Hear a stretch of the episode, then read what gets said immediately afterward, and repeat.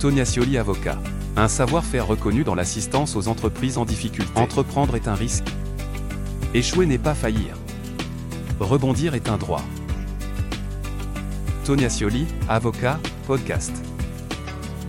Autre mesure de prévention des difficultés, la sauvegarde instituée par la loi dite de sauvegarde, hein, la loi éponyme du 26 juillet 2005, qui est ouverte sur demande d'un débiteur qui, sans être en état de cessation des paiements, justifie de difficultés qu'il n'est pas en mesure de surmonter. Donc absence de cessation des paiements et difficultés qu'il n'est pas en mesure de surmonter sans l'intervention du tribunal et des effets de cette procédure, la procédure étant destinée à faciliter la réorganisation de l'entreprise pour permettre la poursuite de l'activité, le maintien de l'emploi et l'appurement du passif.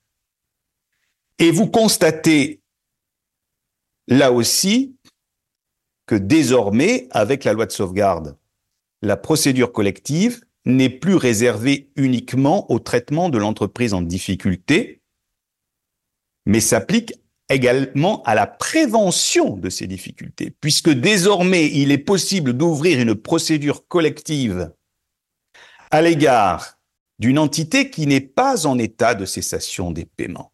Alors qu'elle n'est pas en état de cessation des paiements, elle va bénéficier des effets attachés à l'arrêt des poursuites individuelles à l'égard de tous ses créanciers antérieurs au jugement qui va ouvrir cette procédure.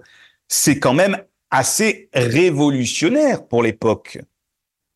Traditionnellement, le sacrifice imposé aux créanciers se justifiait parce que l'entité se trouvait dans une situation grave, la cessation des paiements, qu'il fallait protéger par notamment la suspension des poursuites, le, gel du passif, etc., etc., etc. L'entité n'est pas en état de cessation des paiements, mais elle va pouvoir ouvrir une procédure qui a les mêmes effets.